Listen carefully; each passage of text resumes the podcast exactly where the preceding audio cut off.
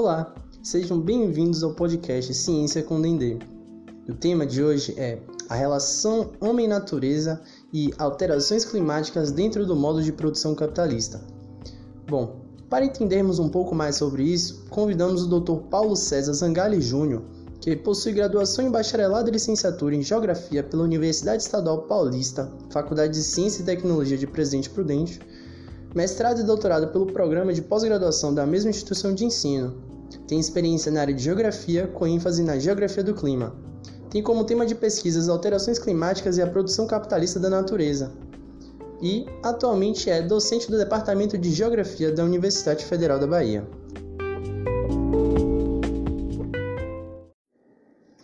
Olá, Paulo, tudo bem? Em primeiro lugar, gostaria de agradecer por você ter aceitado o meu convite para esse bate-papo, tá? E que a gente vai dar sequência logo a seguir. Olá, João. É um prazer fazer parte desse podcast, desse projeto, né? Ciência com D&D. Vamos conversar bastante sobre várias coisas aqui hoje. Uh, Paulo, uh, por que devemos nos importar com as mudanças ou alterações climáticas? Uh, como podemos perceber os seus efeitos no cotidiano? E como isso pode afetar nossas vidas? É, João, falar de, de, de clima, falar dessa relação com, é, com o tempo atmosférico, é, é, algo que permeia toda a história da civilização. Né? Então, se a gente for pensar a forma como outras civilizações se, se relacionavam com, com a dinâmica das chuvas, a forma de ocupação desse espaço que, que, se dá a princípio, tudo isso tem uma relação com, com o meio natural, tudo isso tem uma relação inclusive com, com o tempo, né, com o clima. É, esse é estado mais primeiro, né, de uma natureza primeira. Então, se você pensar civilizações egípcias, por exemplo, elas eram civilizações consideradas civilizações hidráulicas, né, que, que entendiam essa relação entre uh, chuva e vazão do, do rio Nilo para ocupar suas várzeas e poder produzir agricultura, né? É, só que quando a gente chega nesse, nessa contemporaneidade, os problemas ambientais eles acabam se e climáticos eles acabam se intensificando, né? É, por um momento em que a gente pode pensar que é uma uma subversão da forma como a gente se relaciona com o tempo e com o clima é, e, e, a forma como a gente acaba produzindo espaço. Então a gente continua, por exemplo, ocupando as várzeas dos, dos rios, né?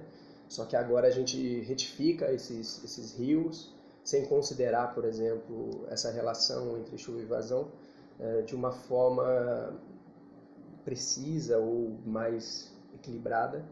Né? E aí vez ou outra a gente percebe, a gente vê no cotidiano essas manifestações de alguns eventos extremos, né? como inundação, como chuva acima da, daquele que é o esperado, e aí causando alguns transtornos. Né? No, no ambiente urbano de Salvador, isso é muito percebido por meio de deslizamentos de massa, desabamentos de, de casas, é, por meio da, da relação com, com a maré, né?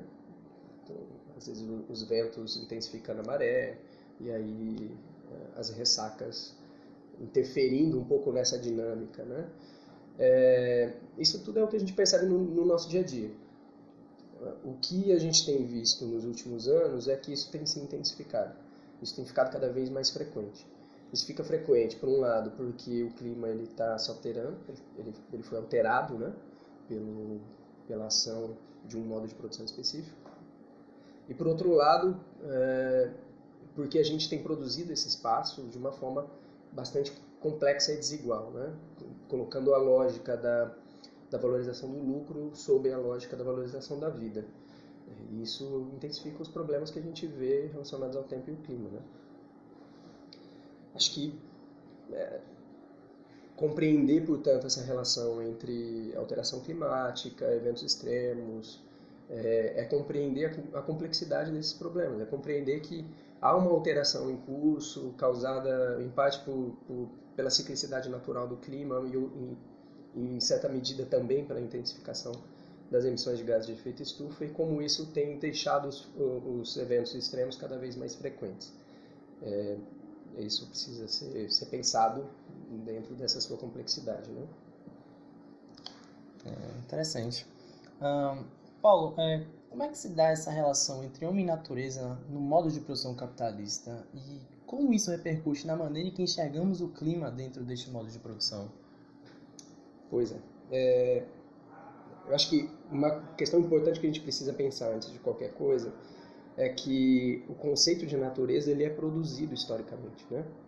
É, então a forma como a gente entende a natureza, ela é sempre colocada num lugar que é um lugar é, do, do, do, ambiente primeiro, selvagem, né, do verde, daquela natureza intocada, né? É, esse é um lugar que para no imaginário da, da, das pessoas, mas enfim, comecei falando dessa relação de sociedades egípcias e, e capitalistas, por exemplo, só para dar dois exemplos.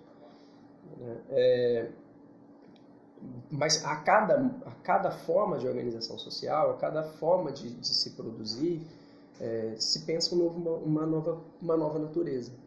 Né? Então, essa natureza ela já foi uma natureza mítica, né? explicada, por exemplo, por, é, pela relação com os deuses. Isso é só pegar a mitologia grega e pensar a forma como a natureza ela é encarada na mitologia grega. Né? Cada deus é, num lugar de um fenômeno da natureza em si. Né?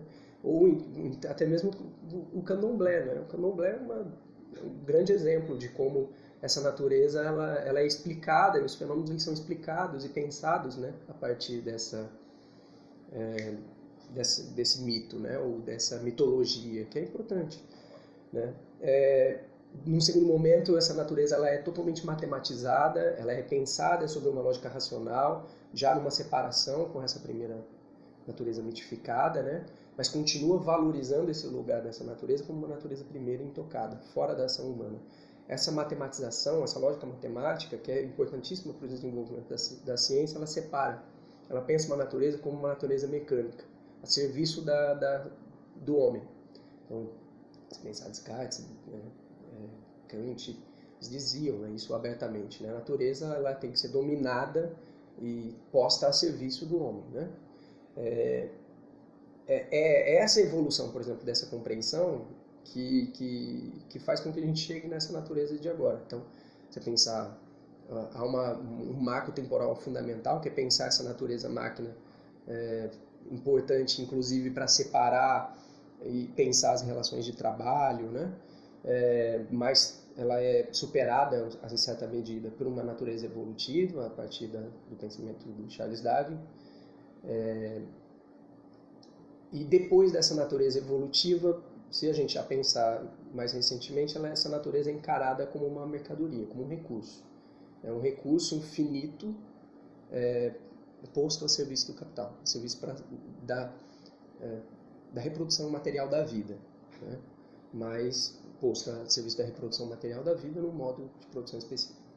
É, então, essa relação é importante porque pensar essa natureza como um recurso dentro da e como forma de reprodução material da vida é pensar uma natureza que continua é, é, sendo segregada dessa relação humana, né? E isso é importante porque é, isso é parte, inclusive, da, da, da dominação do trabalho, né? da, da, fragmentação, da alienação do trabalho, né? Então, o homem, por exemplo, ao se relaciona com a natureza, ele transforma a natureza e transforma a si mesmo, né? Vai dizer é, Marx para a gente. Né? Então, ao transformar essa natureza por meio do trabalho, por meio da técnica, ele se separa, mas ele, ao transformá-la, ele se transforma. Então, tem uma relação metabólica importante. Né? No modo de produção capitalista, isso é radicalizado. Então, o homem que, ao produzir, ao transformar a natureza por meio do trabalho, né, ele se transforma, é, essa separação, essa que a gente pode chamar de alienação, ela, ela vai se dar porque o homem ele não é mais é, dono do seu do, do, do produto do seu trabalho, né? Ele passa a ser também uma mercadoria. E isso altera significativamente a forma como a gente pensa a natureza. Né? E evidente que altera a forma como a gente pensa o clima. Então, falar isso, né? parte desses eventos extremos sendo é, oriundos dessa relação desigual de produção de espaço, né? que joga, por exemplo, uma população pobre, a classe trabalhadora, para ocupar as áreas em que o capital despreza, né? e aí essas áreas acabam sendo mais propícias, mais suscetíveis a, a, a, ao impacto dessa manifestação do tempo atmosférico, é, é pensar toda essa perspectiva de relação entre sociedade e natureza, né? que agora precisa ser pensada numa perspectiva crítica, né? que, que entende e complexifica toda essa análise. Então, é pensar a natureza é, dentro desse seu conteúdo científico, cognitivo, né, da razão, mas é pensar ela também como ela é, é internalizada de um ponto de vista estético, é pensar como ela é, é reproduzida ou incorporada dentro de um ponto de vista ético e moral. Então a gente usa, por exemplo, é, de, de, uma relação com a natureza para pensar, inclusive, a, as relações éticas e morais dentro da própria sociedade capitalista. Né? Isso, isso é fundamental de se, se dizer também. Sim, entendo, professor. é, seguindo para a próxima pergunta, uh, qual seria a sua opinião em relação à gravidade das mudanças climáticas globais e a responsabilidade do homem sobre o aquecimento global? E em relação aos argumentos de que mudanças climáticas são pautas de esquerda, utilizados de forma ideológica para frear o desenvolvimento de países desenvolvidos ou chamados capitalistas, né?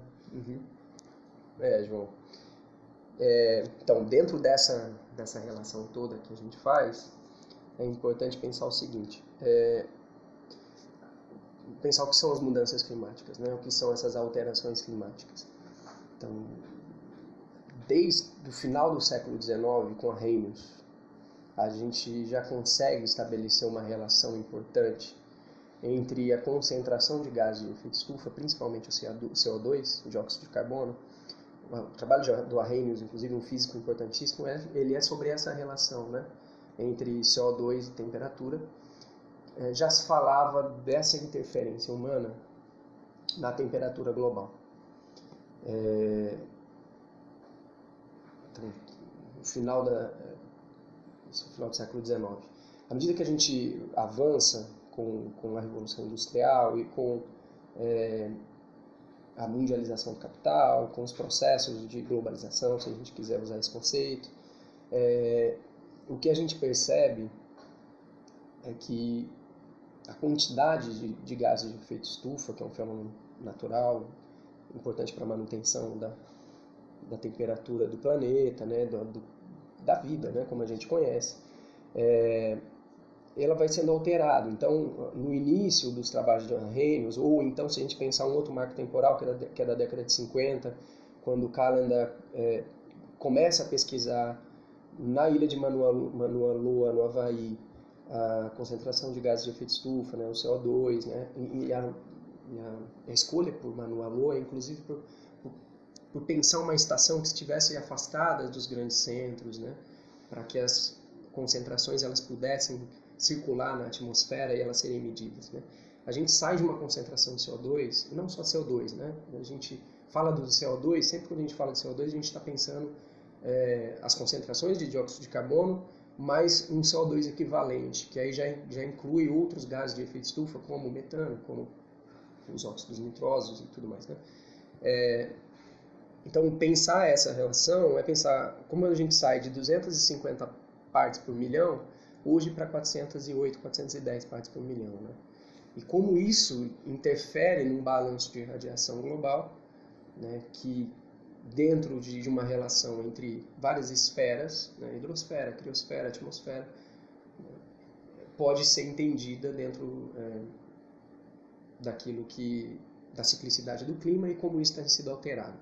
Né? Então, esse é um primeiro ponto. Né? Não há como, num plano científico, ignorar que o planeta aqueceu um grau é, desde as primeiras emissões de gás de efeito estufa por meio da, da é, por meio dessa dessa queima de combustíveis fósseis, né? Por conta da queima de, de gás de enfim, de metano, de carbono, de, de petróleo.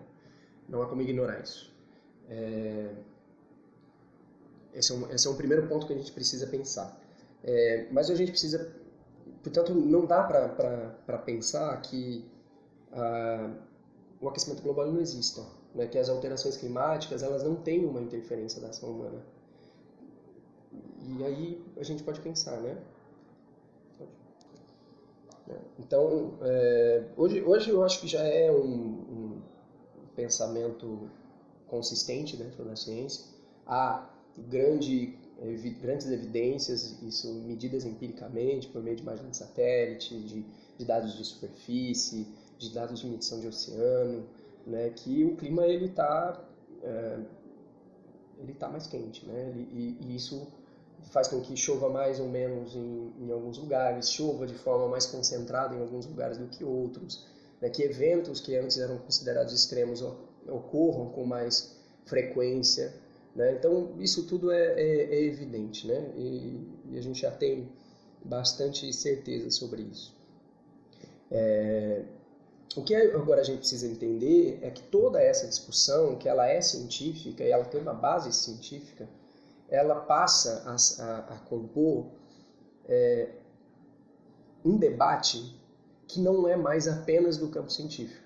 Então, pensar as mudanças climáticas, pensar a alteração climática, pensar o aquecimento global, não, não, não entra apenas numa base física que pode ser explicada por meio da física, da geologia, da, da oceanografia, né?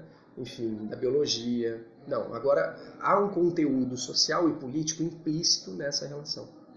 Né? Então, no início da década de 90, o IP, quando o IPCC é, é, é, criado na década de 80, em 88, né, é, e começa a produzir os seus relatórios científicos e políticos, né, é, muita confusão se gerou. Então, o debate político por, em torno né, dessas, dessas questões, ele acaba se sobressaindo sobre o debate científico. É porque ele é mais, ele é mais palpável no cotidiano, ele chega mais. Né? Esse debate político ele não pode estar descolado de um debate econômico.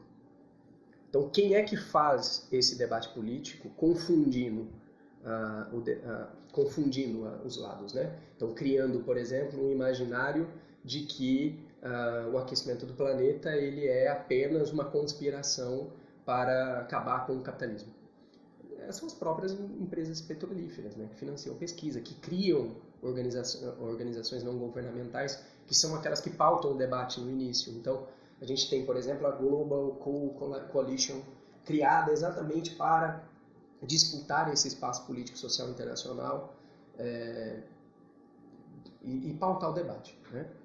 O que fica mais... Ah, enfim, esse é um, é um marco importante. A partir de 2005, quando o Sir Nicholas Stern publica o seu relatório, famoso relatório Stern, dizendo para o mercado, para o mundo capitalista, que é possível que as mudanças climáticas sejam uma oportunidade para o capital, a forma como as empresas, a forma como o debate político, a forma como a sociedade começa a compreender essas questões, ela se altera radicalmente. Então, a, as empresas, essas organizações não governamentais, elas deixam de, de, disputar esse espaço dizendo não, o aquecimento global não é fruto da ação humana, para pensar como que a partir de agora podemos fazer algo para solucionar o problema. Isso é fundamental. E é isso que a gente vai chamar, em certa medida, de capitalismo climático. Né? Então, hoje a gente usa vários termos né, para economia verde, cada um deles, cada conceito, cada forma de, de chamar esse capitalismo, ele ele desenvolvimento sustentável, ele expressa conteúdos semelhantes. Então, o capitalismo climático ele é uma forma, ou um novo regime de acumulação emergente pautado numa economia é, baseada é, na superação dos combustíveis fósseis e na credibilização do carbono. É, isso altera toda outra, toda a cadeia produtiva. Não é só é, pensar o crédito de carbono, né? altera toda uma cadeia produtiva. Se a gente pensar que a, a energia ela é o motor, ela é fundamental para a revolução industrial, a energia fóssil, né? E a superação dela, portanto, pode precisa ser pensada por essas grandes empresas. Então, não à toa essas grandes empresas de petróleo é, vão ser aquelas que vão injetar dinheiro no mercado de carbono europeu, por exemplo, né? quando ele estava no auge do, do, do, da sua comercialização.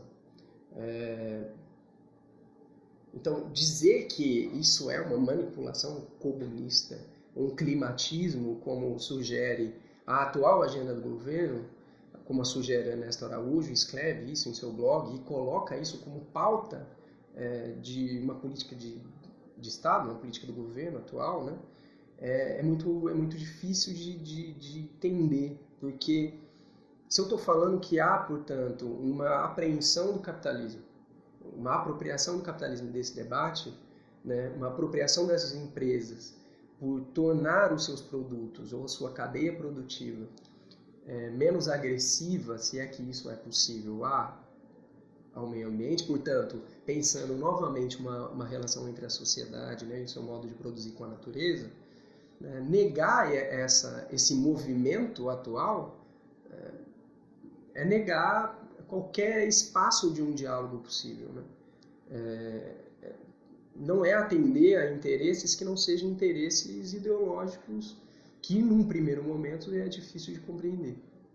Né? Então, é, o que a gente sintetizando, né, todo todo esse esse movimento que eu tô tô tentando mostrar para você, é, num primeiro momento, então, se a gente pensar o aquecimento global como um problema ambiental grave, importante que a gente precisa enfrentar, a gente tem que entender o seguinte: ele é um problema ambiental criado no bojo do capitalismo, dessa relação entre modo de produção capitalista, uma sociedade capitalista, e é, natureza.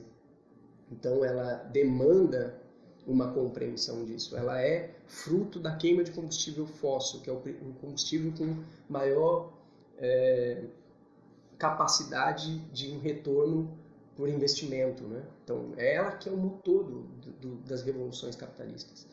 Né? Então o aquecimento global precisa ser entendido dessa forma, para ser entendido como para pensarmos a superação, porque o modo de capital, esse modo de produção, ele internaliza essas questões, ele cria o que antes era um, um, uma contradição, era um, algo indesejado, ele faz desse algo indesejado uma mercadoria para ser comercializada, né? E e num segundo momento ele vende essa solução. Então ele precisa equacionar, por exemplo, uma relação entre necessidade e demanda.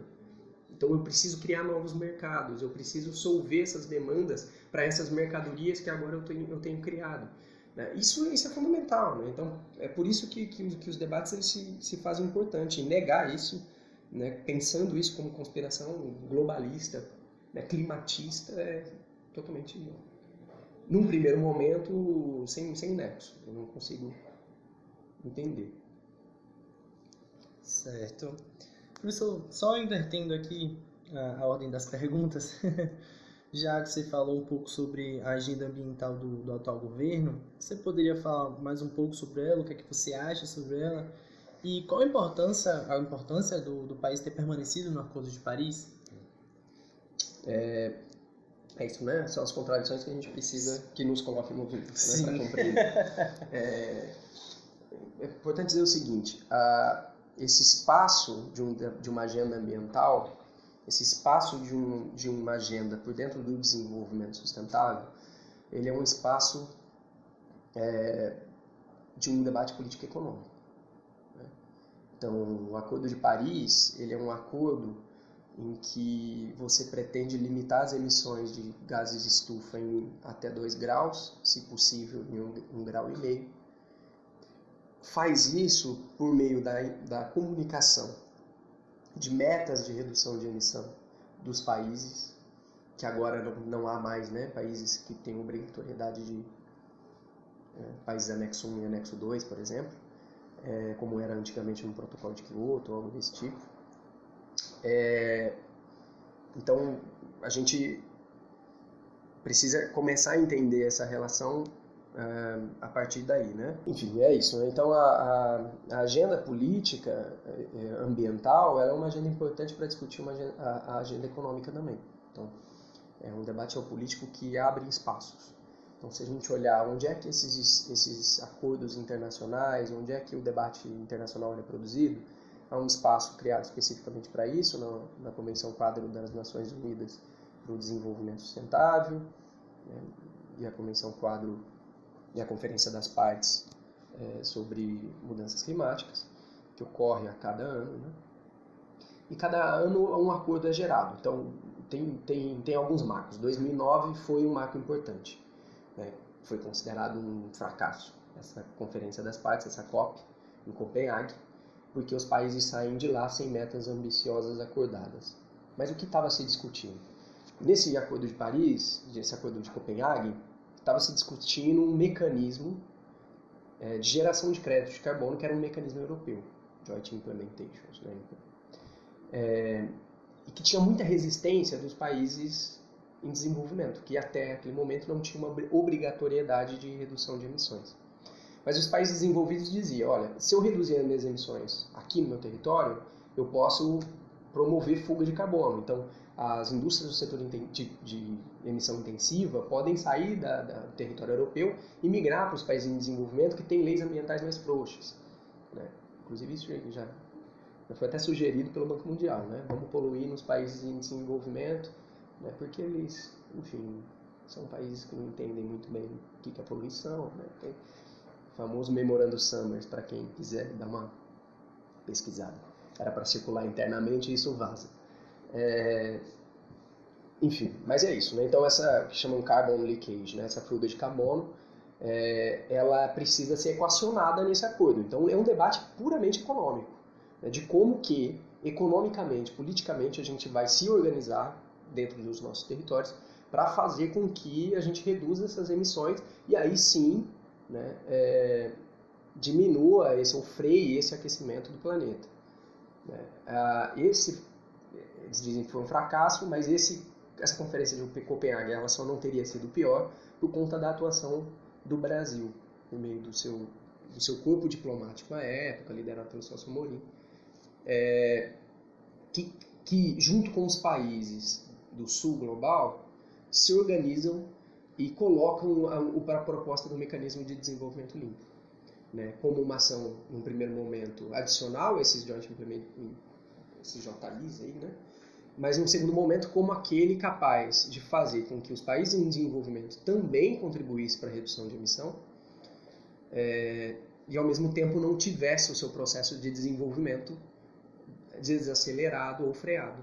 Né? Então, saindo ali com o MDL, como esse mecanismo de desenvolvimento limpo acordado. A União Europeia queria colocar o seu, há uma vitória muito liderada pelo, pelo Brasil. Né? É, e a gente está falando de 2009, que é um momento pós-crise. Né? Até aí, o papel do G20 ele era fundamental nessas discussões. Né? E aí, por exemplo, o Brasil ele vai lá também, atua em, em parceria né, com, com o Fundo Monetário, com, com o G7, o Fundo Monetário Internacional, para reorganizar essa estrutura do G20 né, como um foro técnico para um foro onde pudesse ser feitas cooperações globais também. Isso tem um papel importante da liderança do, do Bush e do presidente, na época, o presidente Lula. Né? Então, o Brasil ele tinha um espaço que tinha passava muito pelas questões ambientais de um protagonismo internacional. O Brasil cresce muito, lidera esse protagonismo internacional, principalmente quando a gente fala de países em desenvolvimento. É, o que acontece a partir do golpe de 2016, né, já a partir de 2015, até 2015 é um limite, né, a gente já estava numa instabilidade democrática muito grande. É, o que acontece a partir dali é, é uma inversão dessa lógica, uma, é uma fragmenta, não é uma fragmentação, mas é um enfraquecimento dessa, desse papel do Brasil no cenário internacional, em todos os níveis. Isso passa também pelo pelas questões ambientais. Então, o Fundo Amazônia, que é um fundo importantíssimo, agora não tem mais a contribuição da Noruega e da Alemanha. Né? Era o primeiro fundo com contribuição de petróleo, por exemplo, com royalties de petróleo para a manutenção da floresta em pé. É... Enfim, né? há uma fragmentação, há um enfraquecimento desse papel internacional e dessa liderança política. Então o Brasil fica no Acordo de Paris, mas ele não exerce esse, esse protagonismo que antes ele, ele exercia.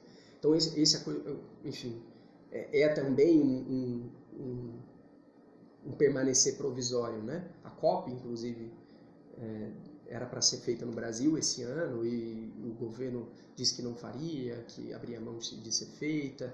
Né? E aí tem contrapartida de fazer uma reunião regional da, das Nações Unidas aqui no Brasil, enfim, toda essa disputa política. Então, a, essa manutenção do Brasil no Acordo de Paris, ela é importante porque é, faz com que os acordos firmados até aqui sejam respeitados.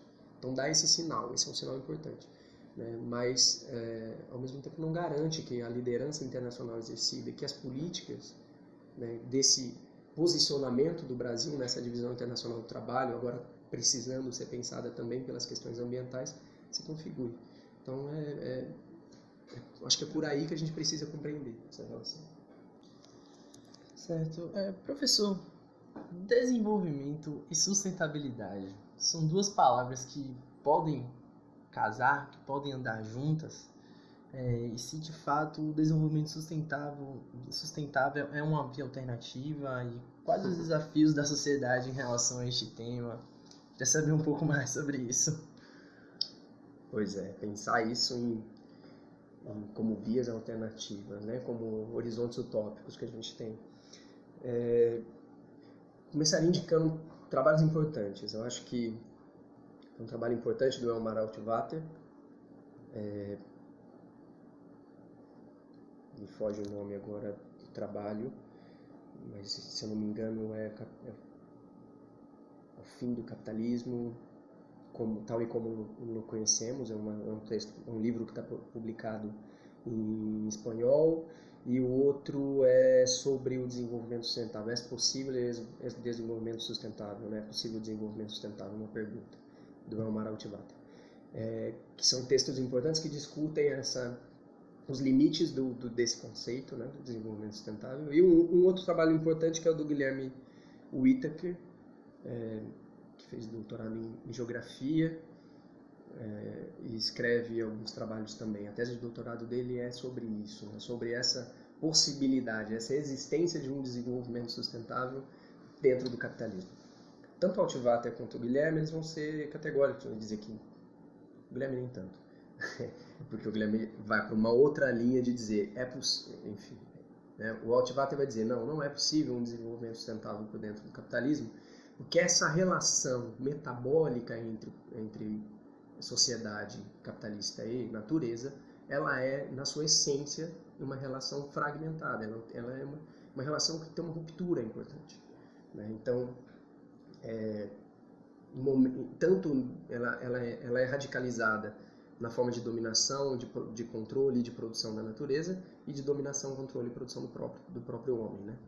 Então, pensar esse capitalismo como algo que pudesse ser socialmente responsável com algo que pudesse ser é, justo né, e, e, e é, menos desigual ou dentro de uma igualdade e responsável com a natureza é, é, enfim não é possível porque a essência do capital ela é uma essência né, de dominação de produção e controle dessa natureza como um recurso né? Então, como o capital ele tem uma lógica de reprodução infinita, né?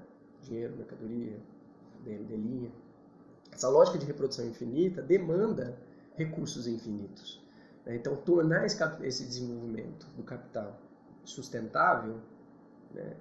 demanda não, não, não atentar contra a lógica primeira dessa reprodução. Né?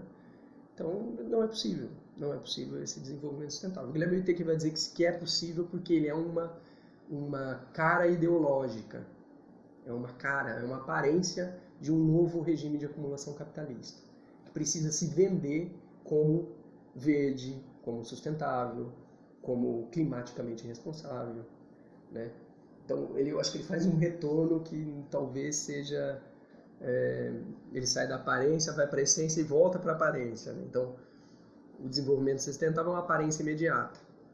Mas não é possível, não é possível. Então eu acho que essa, essa é a resposta que o Altivater dá. Essa é uma resposta que a gente vê cotidianamente. Né? Então, o que é o derramamento de óleo na costa brasileira? É possível extrair petróleo de forma sustentável? Eu tenho certeza que não seria. Não seria eu, eu, desconheço. Eu desconheço. É, eu desconheço. Porque qualquer, qualquer perfuração de um poço de petróleo causa impactos significativos, tanto para a sociedade como para a natureza em si. Né? E aí a gente precisa, para circular esse petróleo, criar portos. Então, o que, que é Porto de Suape? O que, que é aqui Porto de Aratu, Candeias? Né? Qual é a sua relação com as comunidades quilombolas tradicionais que aqui se, que se que aí de fato tem uma forma de organização de vida sustentável, uma outra relação, um outro modo de produzir essa natureza, né? um outro modo de reprodução da vida. Então, pensar outras formas eh, de relação com a natureza é pensar a superação do capital, é pensar esse modo de produção? Mas essa pergunta ela é, ela é importante porque volta para aquela questão do capitalismo climático. Né? Então, é, é um retorno a pensar como o capital, ao criar, incorporar essas, esses rejeitos, né? essa externalidade, cria uma, uma ideia de escassez, produz uma mercadoria, cria um mercado para solver essa demanda, né? então cria novas necessidades e se vende como ele sai de um, de um, de um problema, né? de um modo de relação que produz problema, para aquele que vai ser a solução por meio de venda de novas tecnologias, né? superação de, de carros com, eficientemente com uma eficiência energética, de, de refrigeradores de ar-condicionado. Então, consuma, compre mais. Isso não é sustentável. Isso não, não, não é possível de equacionar no capitalismo. Né? E assim, professor, é, uma coisa que eu estava pensando até em relação ao tema central desse, desse podcast, ao colocar o Homo sapiens, a espécie, né, e nós estamos inseridos nele, mas falar do humano, do papel do humano nesse, nessas questões de, de predação ambiental, de degradação, e um ponto que você tocou, que, for, que são as comunidades tradicionais, quilombolas, indígenas, como, como que essas qual a relação deles com essa com, com essa natureza e como que podemos inseri-los não inseri-los nesse nessa, nessa problemática ambiental assim é, sabe porque a forma de extrativismo que eles praticam é, totalmente de uma outra forma é uma, uma forma conservativa uhum. né não predatória e é mais muito forte quando a gente bota que é o humano que está fazendo isso mas né é o humano dentro do processo de produção capitalista, né? Então a gente acaba meio que escanteando eles, mas também não os inserindo, sabe? Poderia falar um pouco sobre isso? É. Essa, essa é uma pergunta importante, né? Porque quando a gente vai falar da interferência humana, a gente acaba homogeneizando é, todos, como se o impacto que todos gerassem fosse o mesmo, né? É, então a gente personifica isso em um conceito de antrópico a influência antrópica, né? como a ação humana ou a ação antrópica tem alterado o clima global, local e tudo mais. É, quando a gente traz esse debate para o modo de produção e reprodução do capital, a gente entende que esse impacto ele é produzido também de forma desigual. Só olhar as emissões globais. Quem, quem, quem são os países que mais emitem? Né? Então, Estados Unidos, China, é, são os países que estão na centralidade desse capitalismo global. Quem são aqueles que mais sofrer o impacto? Isso os próprios relatórios do IPCC dizem. São os países mais pobres. Os que menos impactam é, na produção do problema. Os que menos atuam na produção do problema. É, então, é, é essa a real intenção de subverter ou de pensar um, um, a superação do, do antrópico, né? As, as, as ações que, que vão produzir essa, esse problema ambiental que a gente chama de aquecimento global ou de, de alteração climática é, não se dá de forma desigual, não se dá de forma equivalente, homogênea, ele se dá de forma desigual. Os, os quilombolas que é, vivem da pesca, por exemplo, e que vão entender a natureza a partir do seu culto, da sua religião, é, que vão catar marisco, que vão é, viver do mangue. Eles realmente vivem uma outra forma de reprodução da vida. O impacto dessas comunidades, que são as que mais sofrem, né? então, não, não é o impacto, né? A, a ação dessas comunidades na produção de um problema é muito pequeno e o impacto sobre ela é muito grande. Né? Então, pensar essas desigualdades, esses desequilíbrios é fundamental. Né? O, enfim, o último relatório lançado do IPCC que relaciona isso com a produção de alimentos, demanda inclusive uma nova revolução na produção de alimentos, né, uma nova revolução nas formas de se produzir, isso é fundamental. Então a gente não pode falar nesse sentido de uma inclusão, né, tem que falar de, de uma implosão desse, uma ruptura desse, dessa falha metabólica produzida, né? Acho que é nesse sentido. É. eu tenho dados aqui da da Organização das Nações Unidas para Alimentação e Agricultura, a FAO, sigla em inglês, que as produções agrícolas cresceram cerca de 126% de 1970 até 2000, até os anos 2000. E as projeções apontam que as produções aumentarão em 55% até 2030. Né? Então imagina aí o, o desafio que a gente vai ter para preservar nossas paisagens, né? principalmente aqui falando do Brasil, o bioma da floresta amazônica, que vem sofrendo diversas, diversos ataques no sentido da, da agropecuária mesmo. É, infecção de pastagem, derrubada de, de madeira mesmo para se vender, se comercializar, né? Professor, você poderia falar um pouco sobre a importância também da, desse bioma para o Brasil e não só para o Brasil, mas também sua influência no, no clima global? Sim. Acho que no início dessa temporada mais seca do Centro-Oeste, é, a gente teve um exemplo importante, né? Ah, houve pela primeira vez desde que a fronteira agrícola avança sobre a Amazônia a utilização do fogo como um ato político. Então, se organi... isso tá, mais do que evidente que foi organizado, isso inclusive foi fala do, do nosso presidente atual de que ele incentivou né, o avanço sobre a Amazônia e o fogo também foi uma ação. Acho que teve uma fala dele sobre isso. Não, me lembro exatamente como ele disse, mas ele disse sobre. Né? Então, há um dia específico chamado de Dia do Fogo. Se produziu um avanço né, de derrubada da, da floresta, meio de um dos, das formas mais primitivas né, de, de limpar, que é o fogo. É, e isso tomou uma proporção tão significativa que a fuligem, esse material particulado produzido, é, se associou em níveis de circulação atmosférica é, de altos níveis e acabou precipitando em São Paulo, às três da tarde. Não dá para dizer, isso é importante, né? Frisar que às três da tarde o céu, o dia virou noite por conta da queimada, mas a associação entre uma frente fria, a entrada de uma frente fria com com esse material particulado que precipita em São Paulo. Tem vários estudos da USP né, sobre a água que precipitou nesse dia. Né? Então, esse é um exemplo significativo.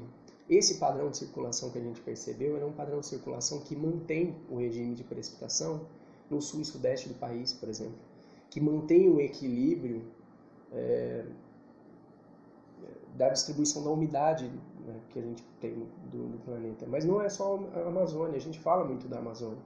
Né, mas o, o, avanço da, do agronegócio sobre o cerrado já trouxe é, impactos significativos nos regimes pluviométricos do oeste da Bahia, por exemplo, de Barreiras. Vamos pensar só aqui no nosso estado, né, essa porção do cerrado. É, isso impacta significativamente os regimes de, de, de precipitação, porque o cerrado também tem um papel importante na manutenção da distribuição dessa umidade. Né? É, então, é, a Amazônia não é o pulmão do mundo, mas certamente ela é um importante bioma, né? um importante domínio para a gente manter um equilíbrio, principalmente na, na América Latina.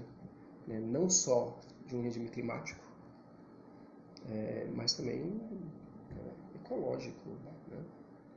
fundamental para a manutenção da vida dos povos que vivem na floresta, né? enfim, para a preservação de espécies que estão ameaçadas de extinção. E é importante lembrar, né, como você trouxe os dados da, sobre a produção de alimentos, né, que tipo de alimento é esse? Então a gente derruba a floresta para plantar soja, a gente derruba a floresta para plantar grão, né, que não é a produção de alimento, não é isso que a gente vai comer diretamente, a gente vai comer isso processado, né, a gente vai alimentar o gado, a gente vai exportar isso enquanto commodity, é essa lógica de produção que a gente, que a gente quer, né? ou essa outra lógica que, que é possível né? de, de uma relação. Isso é preciso ser pensado. Certo, professor. É, Para finalizar, é, para você, qual o papel da, da geografia, né, você enquanto geógrafo, né, em frente a essas questões ambientais? E não só, mas da ciência como um todo, em, tempos, vale frisar, de descrença, descrédito dessa, né, do, do ambiente acadêmico, da desvalorização da educação superior. É, e quais as possíveis soluções para os problemas ambienta ambientais, de um modo geral, né? Alterações climáticas, enfim.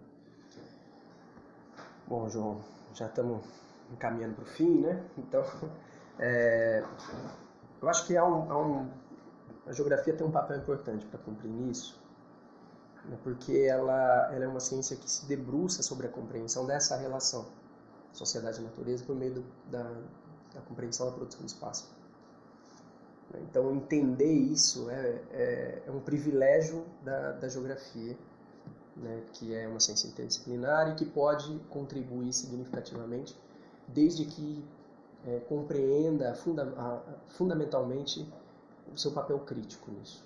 Então, é produzir teoria, é conciliar essa teoria com a prática, com a prática, na busca de uma praxis, né, fundamental.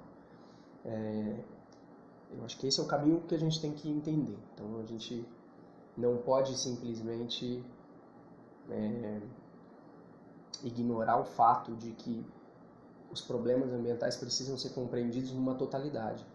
Né? Na totalidade dessas relações que a gente veio é, conversando, veio falando até agora. Né? É, bom, essa praxis, que é uma praxis é, social, era uma praxis acadêmica, né, demanda a compreensão de que nós da geografia nós formamos é, professores, nós formamos sujeitos ativos né, na história, na produção desse espaço.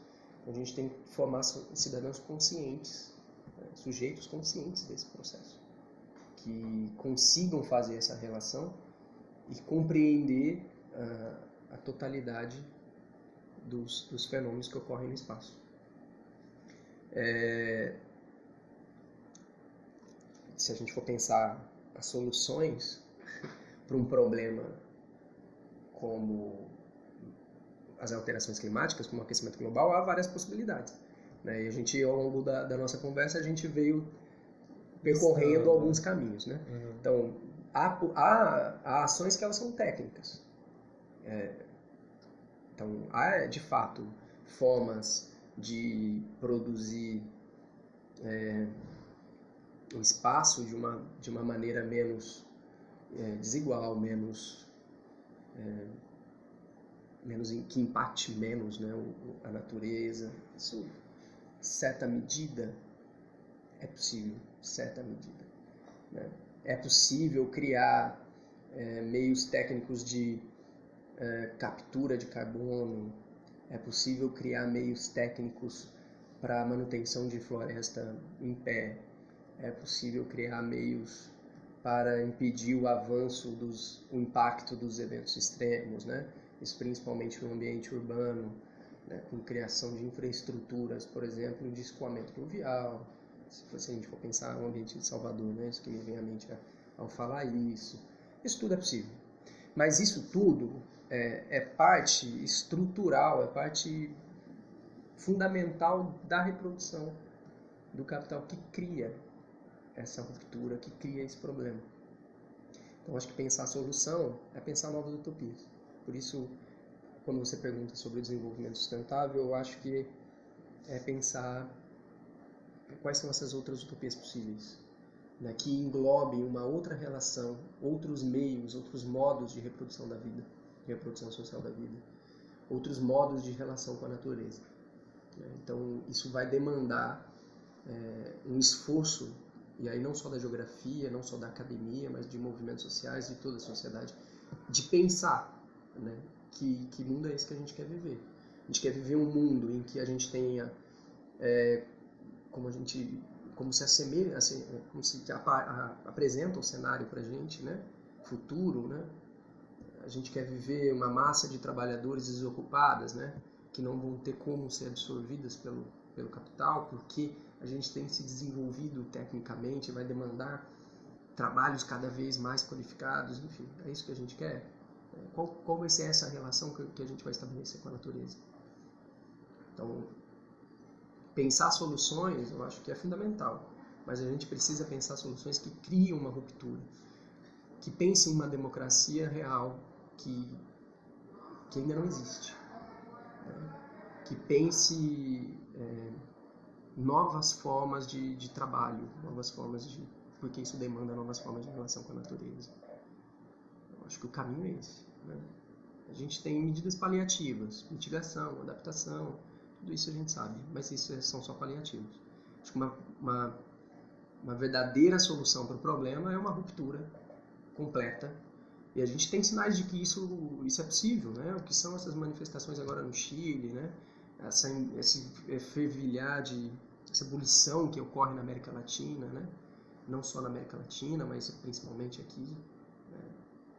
Então a gente precisa agora radicalizar a forma de, de compreensão desse processo. Acho que esse é um caminho possível. É um caminho possível e é um caminho que a gente precisa trilhar.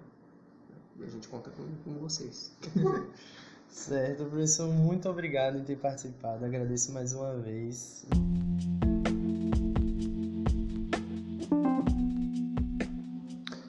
Esse foi Ciência com Dendê. Muito obrigado e até a próxima.